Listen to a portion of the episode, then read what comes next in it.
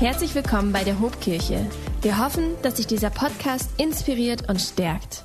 Hey, richtig stark, dass du heute mit eingeschaltet hast. Kennst du das? Manche Menschen kriegen bei dem Wort Disziplin direkt Pickel. Anderen musst du nur leicht andeuten, dass sie eine Herausforderung irgendwie nicht meistern und sie werden nicht ruhen, bis sie dir das Gegenteil bewiesen haben.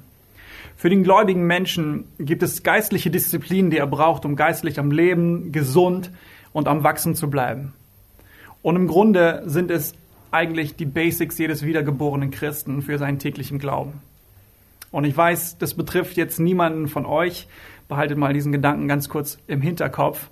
Aber es soll tatsächlich Christen geben, die sich neben ihrem geistlichen, äh, gelegentlichen Gottesdienstbesuch unter der Woche kaum oder gar nicht geistlich betätigen. Für viele ist dieses sogar ihr Standardbild oder ihr Standardverständnis dessen, was ein Christ ist und wie ein Christ zu sein hat.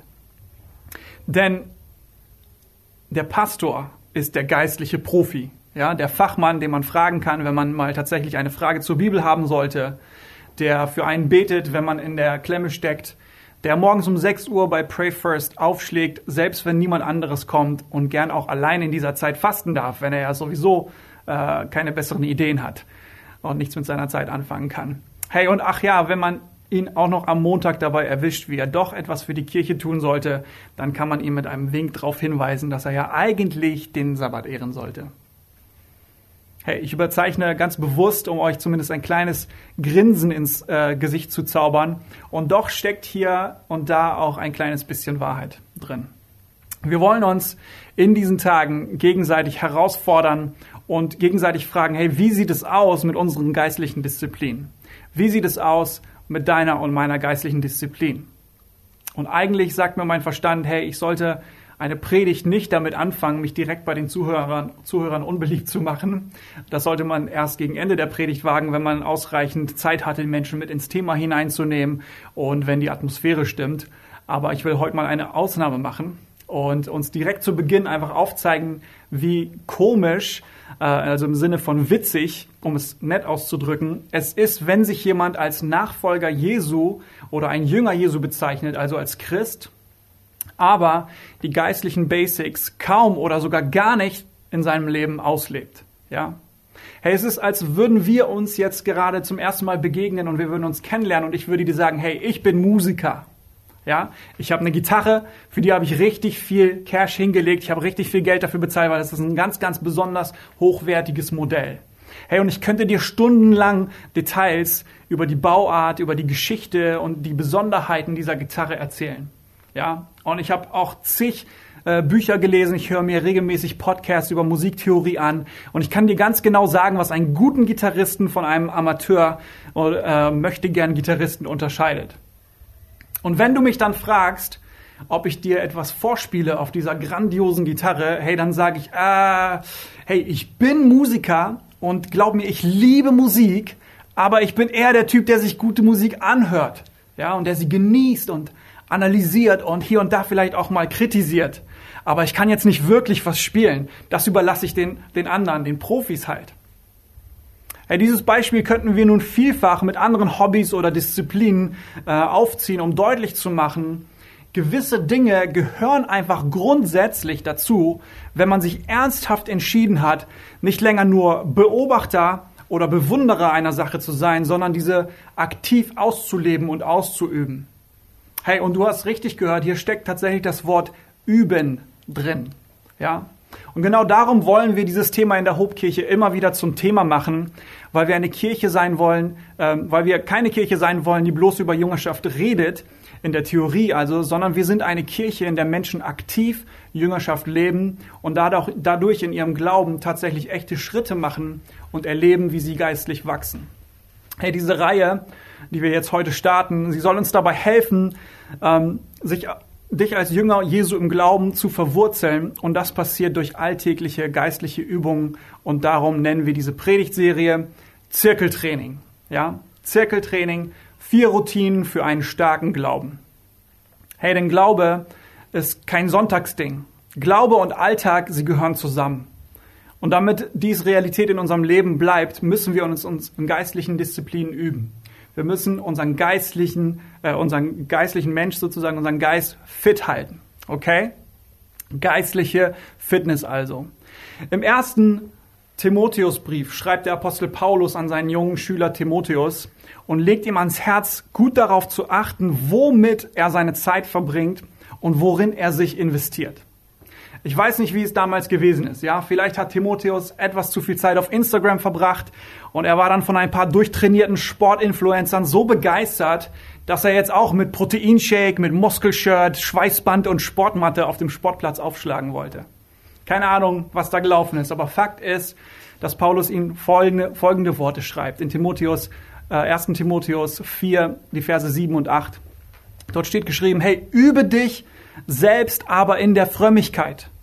Denn die leibliche Übung ist wenig Nütze, aber die Frömmigkeit ist zu allen Dingen Nütze und hat die Verheißung dieses und des zukünftigen Lebens. Mit anderen Worten, hey Timotheus, sieh zu, dass du im Glauben fit bleibst. Paulus zieht hier einen direkten Vergleich zur körperlichen Fitness. Und das Wort Übung bezieht sich auf das griechische Wort Gymnas, äh, Gymnasto, das wir am ehesten mit dem Wort trainieren übersetzen würden. Ja? Auch das deutsche Wort Gymnastik kommt äh, sozusagen aus dieser Wurzel, so wie die englische Abkürzung Gym für Turnhalle oder Fitnessclub. Und in dem Vers von eben mag es vielleicht so klingen, als wäre Paulus kein großer Fan von körperlich, körperlicher Fitness, wenn er sagt, hey, dass es wenig nützt. Ja, es ist aber genau umgekehrt. Er will körperliche Fitness nicht abtun, nicht niedermachen. Nein, er nutzt dieses Bild, um den Wert von geistlicher Fitness umso mehr hervorzuheben. Weil er es in einem positiven Vergleich nutzt. Ja, im Grunde sagt Paulus hier, hey, körperliche Fitness ist sehr gut und wichtig, aber leider hast du nur in diesem Leben etwas davon. Und verglichen mit der Ewigkeit, auf die er sich hier gleich bezieht, ist der Gewinn also nur wenig Nütze. Er sagt, wenn körperliche Fitness also in diesem Leben sinnvoll ist, weil sie dich gesund und dich stark macht und praktisch dein Leben verlängert, hey, dann ist deine geistliche Fitness mindestens doppelt so wichtig, da du diese in, sie in diesem Leben und auch in, dein, in der Ewigkeit was davon hast. Genauso wie jemand, der seinen Sport ernst nimmt und echte Gains sehen will, ja, der sollte als, äh, sollten wir auch als Christ unseren persönlichen Glauben umso mehr ernst nehmen. So wie es bestimmte Übungen beim Sport gibt, gibt es geistliche Übungen, die wir eintrainieren können und eintrainieren sollten, um geistlich fit zu sein. Wir wollen uns also in dieser Reihe auf ein geistliches Zirkeltraining konzentrieren.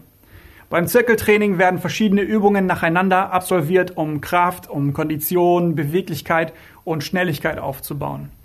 Und genauso brauchen wir auch im Geistlichen mehr als nur eine einzige Übung, um ausgewogen zu bleiben.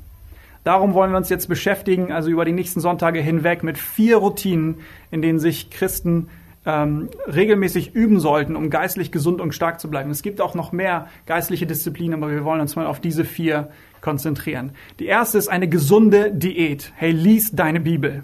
Das zweite ist, sprich mit deinem Trainer. Bleib mit Gott im Austausch durch Gebet. Das dritte, bleib mental stark und zeig deinem Körper, wer der Boss ist, indem du den richtigen, an der richtigen Stelle Nein sagst und verzichtest. Also lerne regelmäßig zu fasten. Und hey, überspring niemals die Regenerationsphase. Halte den Sabbat heilig. Heute starten wir mit Bibellesen. Die erste Disziplin, die wir nehmen wollen im Zirkeltraining, ähm, die ich dir ans Herz legen, möchte, ist Gottes Wort.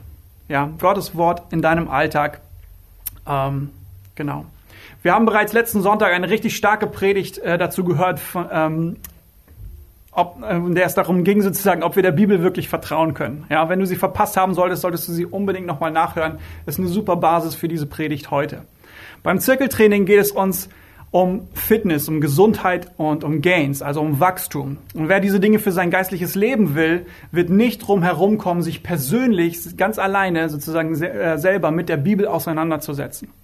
Äh, mehrere Studien im letzten Jahrzehnt haben deutlich gemacht, dass das persönliche Lesen und Reflektieren der Bibel ähm, sich als stärkster Baustein für geistlichen Wachstum bewiesen hat. Und wie effektiv das Wort Gottes in unserem Leben sein kann, hat schon ein bedeutender Leiter vor über zweieinhalbtausend Jahren äh, schriftlich festgehalten. Er sagt, und wir lesen das äh, in Psalm 119, Vers 11, ich bewahre dein Wort in meinem Herzen, damit ich nicht gegen dich sündige. Er sagt damit aus, dass es eine direkte Auswirkung auf unser geistliches Leben hat, wenn wir Gottes Wort kennen und darüber nachdenken. Und je näher es an unserem Herzen ist, desto stärker ist auch der Einfluss auf uns. Aber warum ist das Bibellesen so ein starker Boost für dein Training? Der deutsche Philosoph Ludwig Feuerbach hat schon 1850 gesagt, der Mensch ist, du kennst es vielleicht, was er ist. Ja? Diese Aussage deckt sich auch mit einem asiatischen Sprichwort, das besagt, die Ernährung ist die Grundlage der Gesundheit. Ich glaube, jeder ernste Sportler würde sofort unterschreiben, dass ein Training ohne eine ausgewogene Ernährung im Grunde Zeitverschwendung ist. Frag mal einen Bodybuilder, wie effektiv sein Training ist, wenn er nicht vorher seinen Körper mit richtigem Essen versorgt. Hey, die Ernährung, würde er dir ganz bestimmt sagen, ist die halbe Miete, wenn nicht noch mehr. Und das Wort Gottes für uns als Christen ist im Grunde genau das. Ja, es ist die Diät, es ist der Speiseplan, den wir brauchen, um die richtigen Proteine, äh, Mineralien, Vitamine, Ballaststoffe etc. in unser System zu bekommen, damit diese verdaut werden können und äh, um einen Effekt auf unser Leben zu haben. Hey, und auch wenn es uns nicht immer zu 100% schmeckt, das Wort Gottes ist die beste Ernährung für unseren Geist. Punkt. Kennst du das vielleicht aus deinem eigenen Leben? Manchmal habe ich Phasen, in denen ich mich total schlecht konzentrieren kann, in denen ich ständig müde bin und nachts äh, auch nicht richtig schlafen kann, ja. Und äh, ich fühle mich antriebslos und bin träge und schleppe mich irgendwie durch den Tag, bis ich das dann irgendwann schnalle. Irgend, dann versuche ich darauf zu reagieren, versuche mehr Schlaf zu bekommen, versuche mich ein bisschen sportlicher mehr zu betätigen, aber merke kaum einen Unterschied. Und wenn ich dann intensiver darüber nachdenke, ähm, wie ich mich sozusagen die letzten Wochen ernährt habe, dann geht mir oft ein Licht auf. Ja, meine Ernährung war in den letzten Wochen nicht gerade ausgewogen. Statt zum Apfel zu greifen, waren es dann doch in letzter Zeit eher die Schokoriegel, die Chips, die Kekse, ähm, die Cola und mehr Junkfood, als ich eigentlich essen sollte. Und ich weiß nicht, ob du das kennst, aber wenn ich in die Küche komme und mir etwas, ähm, um mir etwas zu holen, dann schreien die Chips und die Schokoriegel viel, viel lauter, hey, nimm mich, nimm mich. Ja, meine Äpfel und meine Bananen sind irgendwie deutlich zurückhaltender. Hey, aber dann muss ich Verantwortung übernehmen und mich disziplinieren, bessere Entscheidungen zu treffen wenn mein Körper wieder neuen Energiebedarf bei mir anmeldet. Und genau so müssen wir uns trainieren, gute Entscheidungen zu treffen, wenn wir unseren Geist füttern. Wenn du in den Tag startest oder Feierabend hast, hey, dann wird dein Fleisch, dein, dein menschlicher Körper sozusagen oder dein, dein, ja, dein, dein menschliches Wesen immer nach Junkfood schreien. Ja, Netflix oder YouTube oder dein Smartphone, was es auch immer ist in deinem Leben. Es wird immer lauter hier schreien als die Bibel. Aber hey, da steckt massenhaft Fett und Zucker drin, das dich träge und abhängig machen will. Und genau wie unser Körper eher die schnelle Wirkung von Zucker bevorzugt und den langfristigen Vorteil eines Apfels unterschätzt, geht es uns leider oft auch mit der Bibel. Wir unterschätzen, welchen Wert sie für unser Leben hat. Ja, wir sollten niemals, das will ich dir heute, heute sagen an diesem Tag, wir sollten niemals unterschätzen, welche Macht Worte in unserem Leben haben. Ja, hey, Worte haben Macht. Wir müssen uns das bewusst machen, welche Kraft Worte in unserem Leben haben. Ich glaube, jeder von uns könnte Sätze aus seinem Leben, aus seiner Kindheit oder so aufzählen, die er nie vergessen hat. Vielleicht war das eine Ermutigung über etwas, das du richtig gut kannst oder mehrere Ermutigungen darüber. Und später hast du deine Berufswahl auf diese Aussagen hin getroffen. Oder vielleicht ein Satz zu deinem Aussehen, der dich so sehr verletzt hat, dass du bis heute noch unter Komplexen leidest und er dich jeden Tag begleitet, wenn du vor deinem Schrank stehst und dich entscheiden musst, was du heute anziehst. Hey, Gedanken, Ideen, Worte und Geschichten, sie halten unsere Welt in Bewegung. Sie formen unsere Realität. Und genau wie Gott die Welt durch seine Worte in Existenz gesprochen hat, schaffen auch diese Worte, ähm, die nicht aus Gottes Mund kommen, dennoch auch unsere Welt und unsere Realität. Und deswegen will ich dir ans Herz legen oder uns ans Herz legen heute, hey, niemals zu unterschätzen, welches Potenzial darin liegt, sich dann tatsächlich mit den Worten Gottes zu beschäftigen. In Hebräer 4, Vers 12 lesen wir, denn eines müssen wir wissen, Gottes Wort ist lebendig und voller Kraft. Das schärfste, beidseitig geschliffene Schwert ist nicht so scharf wie dieses Wort, das Seele und Geist und Mark und Bein durchdringt und sich als Richter unserer geheimsten Wünsche und Gedanken erweist. Krasses, krasser Vers, oder? Und auch wenn es nicht wie bei Zucker oder bei Koffein immer direkt spürbar ist, äh, ich gebe dir Brief und Siegel darauf, dass dem, äh, aus dem Wort Gottes Schöpfungskraft ausgeht, dass Weisheit ausgeht, dass Trost ausgeht, dass Heilung für deine Seele ausgeht. Markus 4, Vers 4. Aber Jesus gab ihm zur Antwort, es heißt in der Schrift, der Mensch lebt nicht nur vom Brot, sondern von jedem Wort, das, was, äh, das aus Gottes Mund kommt. Vielleicht gibt es uns nicht immer den schnellen Kick, wobei das auch immer wieder vorkommt. Selbst nach 20 Jahren Bibellesen erlebe ich das immer wieder. Aber es gibt uns alles, was wir langfristig brauchen, um gesund und fit zu sein. Die Worte in deinem Leben formen dich, ob du es willst oder nicht. Die Frage, die wir uns hier heute aber stellen, ist, welcher Stimme willst du bewusst Raum in deinem Leben geben? Und die zweite Frage vielleicht, hey, nutzen wir wirklich diese unbeschreibliche Chance, einen so einfachen Zugang zu Gottes Wort zu haben. Hey, das ist ein Privileg, das viele Menschen über Jahrtausende so überhaupt nicht hatten und teilweise auch heute an gewissen Teilen der Erde immer noch nicht haben. Zum Ende der Predigt hin möchte ich noch einmal ganz kurz äh, praktisch mit uns werden. Ja? Vielleicht sagst du ja auch, Alex, ich würde ja gerne mehr Bibel lesen, du musst mich gar nicht erst überzeugen, aber ich habe es schon so oft versucht, immer und immer wieder, und ich bekomme es einfach nicht hin, ich scheitere einfach immer wieder daran. Es gibt viele Gründe, warum Christen tatsächlich am Bibellesen scheitern. Und ich habe mal drei davon mitgebracht, von denen ich glaube, die, dass sie äh, zu den drei größeren gehören. Ja? Einige sagen zum Beispiel, hey, ich scheitere schon an den ersten fünf Büchern Mose. Die ersten beiden gehen ja noch, aber danach wird es einfach zu zäh. Hey, lass mich dir sagen, dass du die Bibel gar nicht zwingend chronologisch lesen musst. Die Bibel ist eine Sammlung von 66 ähm, einzelnen Büchern und ist zwar tatsächlich grob chronologisch aufgestellt, ähm, viel mehr sind, ist sie aber nach Themen oder besser gesagt nach literarischen Stilen sortiert. Es ist wie in der Bibliothek, wo du bestimmte zusammenhängende Bücher an einem Ort findest. Ja? Wenn du in die Bibel schaust, dann wirst du sehen ganz am Anfang, zuerst findest du die Bücher des Gesetzes. Danach folgen Geschichtsbücher. Darauf folgen dann die poetischen Bücher. Und darauf dann die großen Propheten und danach die kleinen Propheten und so weiter bis ins Neue Testament. Und auch da gibt es eine Ordnung.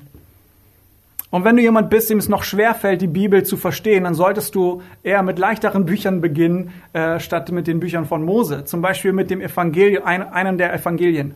Ja, oder ich äh, empfehle dir auch das ähm, Buch Johannes. Fang einfach mit dem ersten Buch Johannes an. Andere sagen, hey, ich habe die Disziplin, aber um ehrlich zu sein, verstehe ich meistens nicht, was ich da lese. Und dir will ich gerne zwei Tipps mitgeben. Zusätzlich zu dem, den wir gerade schon gehört haben. Du solltest nicht nur darauf achten, mit welchem Buch du in der Bibel beginnst, oder an welcher Stelle sozusagen du startest mit deinem Bibellesen, sondern auch darauf achten, dass du die richtige Übersetzung benutzt. So, nun streiten sich tatsächlich viele Christen darüber, was denn nun die richtige Übersetzung ist. Und um ehrlich zu sein, ich bin der Letzte, der sich hier hinstellt und sagt, hey, diese Übersetzung steht über allen anderen. Ja, ähm, jede Übersetzung hat ihre Eigenarten, ihre Spezialitäten, aber auch ihre Schwächen und Übersetzungen sind halt unterschiedlich. Bei schwierigen Stellen solltest du sowieso immer auch nachschauen, wie es in anderen Übersetzungen geschrieben steht, um zu gucken, hey, was kann ich wirklich aus dieser Bibelstelle ziehen, was ist dort wirklich gemeint. Aber die richtige Übersetzung sollte eine Bibel sein, die du verstehst und die dein Bibellesen fördert, statt dich auszubremsen. Und der zweite Hinweis gilt, ganz egal welche Übersetzung du benutzt, hey, wenn du anfängst zu lesen, lade den Heiligen Geist ein, dir aufzuschließen, was du gleich lesen wirst. Bete einmal ganz kurz vorher. Ja? Die Bibel ist durch Gottes Geist inspiriert geschrieben und er ist derjenige, der durch, ähm, der durch die Bibel zu deinem Herzen spricht. Also bitte ihm, dass er dir das aufschließt. Andere sagen, und das ist der dritte, die Bibel ist manchmal unangenehm und sie fordert mich heraus und darauf habe ich nicht so einen Bock. Und es stimmt, wir können nicht immer nachvollziehen, warum es da so steht, wie es steht. Ja, manchmal steht es echt quer im Raum für uns. Manchmal legt die Bibel ihren Finger ganz bewusst auf einen Bereich in unserem Leben, der so vor Gott vielleicht nicht in Ordnung ist oder ähm, der uns Überwindung kostet, das wirklich in die Umsetzung zu führen. Und manchmal fehlt uns einfach Hintergrundinfo zu der Kultur der damaligen Zeit, um zu verstehen, wie es gemeint ist. Und wir müssen etwas tiefer graben, um zu kapieren, was es damit auf sich hat. Aber gerade das ist der Sinn und Zweck der Bibel. Sie will uns Gottes Herz, seine Geschichte, sein Wesen ähm, und seinen Charakter offenbaren. Sie will uns unser Verständnis von Gott, von uns selber, unser Verständnis von Gut und Böse ähm, aufzeigen und uns in Erkenntnis und Reife wachsen lassen. Auch wenn wir immer wieder sagen, dass die Bibel ein Liebesbrief Gottes an den Menschen ist, nimmt sie aber doch kein Blatt vor den Mund und sie spricht Tacheles wie kaum ein anderes Buch. 2. Timotheus 3, 16 und 17, dort steht geschrieben, denn alles, was in der Schrift steht, ist von Gottes Geist eingegeben und dementsprechend groß ist auch der Nutzen der Schrift. Sie unterrichtet in der Wahrheit, deckt Schuld auf, bringt auf den richtigen Weg und erzieht zu einem Leben nach Gottes Willen. So ist also der, der Gott gehört und ihm dient, mit Hilfe der Schrift allen Anforderungen gewachsen. Er ist durch sie dafür ausgerüstet, alles zu tun, was gut und richtig ist. Und bevor wir jetzt die so Predigt zum Abschluss bringen, will ich dir gerne noch ein echtes Tool ans Herz legen, das sich bei uns in der Hope über die letzten Jahre wirklich bewährt hat und auch tatsächlich mein persönliches Bibellesen enorm bereichert hat, seitdem ich es kenne. Hey, und es ist ganz bestimmt nicht der einzige Weg, die Bibel zu lesen, die einzige Art und Weise, die Bibel zu lesen, aber es ist ein Weg, der dir hilft, die Bibel nicht einfach nur durchzulesen, sondern dich aktiv damit zu beschäftigen, was es heißt, ähm, das, was du gelesen hast, wirklich dann auch in die Tat umzusetzen und in dein Leben zu integrieren. Denn das Bibellesen, es soll nicht einfach nur eine Übung sein, die wir irgendwie abhaken können, check, ja, und dann darauf hoffen, dass wir im äh, Himmel irgendwie Bonuspunkte sammeln. Nein, sie soll aktiv Einfluss auf die Art und Weise haben, wie wir denken, wie wir reden und wie wir leben, oder? Wenn du also deine Bibel liest, ob chronologisch durch ein Buch oder vielleicht anhand eines Bibelleseplanes, den du dir rausgesucht hast, ist alles richtig cool. Dann will ich dich äh, herausfordern und dich ermutigen, versuch doch mal Soap anzuwenden. Alles, was du dazu brauchst, ist ein Stift und ein Zettel. Idealerweise vielleicht sogar ein Heft, in dem du langfristig deine Sachen reinschreibst. Und äh, dann brauchst du nur noch folgendes Akronym. SOAP. Okay? SOAP steht für Scripture, Observation, Application, Prayer und äh, ein Ausrufezeichen am Ende. Auf Deutsch übersetzt bedeuten diese Begriffe Schriftstelle, Beobachtung, Anwendung, Gebet und Ausrufungszeichen für Perspektivwechsel. Was hier auf den ersten Blick vielleicht ein bisschen verwirrend, schein, scheinen äh, mag, ist, sind im Grunde einfach nur fünf Fragen, die wir uns beim Lesen stellen. Das heißt, wenn du deinen Text gelesen hast, fang an zu schreiben. S Doppelpunkt. Von all dem, was du heute gelesen hast, welcher Textabschnitt oder welcher Vers hat dich besonders angesprochen? Vielleicht hast du während des Lesens gemerkt, wie der Heilige Geist dich durch einen bestimmten Vers angesprochen hat. Schreib du diesen Vers einfach auf, äh, auf deinen Zettel. Ähm, und wenn du gar kein besonderes Gefühl irgendwie hattest, also nicht empfunden hast, dass der Heilige Geist dich auf einen ganz bestimmten Vers lenkt, dann guck doch mal, ob du herausfinden kannst, welcher der Verse der Kernvers ist. Wer bringt am besten auf den Punkt, welcher Vers bringt am besten auf den Punkt von dem Abschnitt, den du gerade gelesen hast. Dann gehst du über zum zweiten Schritt. Oh, Doppelpunkt. Nimm dir Zeit, um zu beschreiben, warum dieser Vers, dieser Kernvers ist oder warum er dich anspricht. Was passiert gerade in diesem Vers? Schreib so ein paar äh, W-Fragen, ähm, beantworte ein paar W-Fragen zu dieser Stelle und na, mach, ähm, behalte einfach diese Beobachtungen fest, warum dieser Vers gerade zu dir spricht. Als nächstes frage dich, also schreib A Doppelpunkt und frag dich, wie kann ich das, was ich eben gelesen und gelernt habe, in meinem Leben ganz praktisch umsetzen? Muss ich vielleicht Buße tun oder eine, meine Perspektive wechseln? Ähm, wie kannst du sozusagen ganz konkret auf dieses Wort Gottes in deinem Leben reagieren? Und gegen Ende möchte ich dich ermutigen, diese Dinge einfach nochmal im Gebet zu Gott zu bringen. Und vielleicht bist du nicht der Typ, der seine Gebete schriftlich festhält, aber ich will dich ermutigen, das dennoch einfach hiermit zu tun.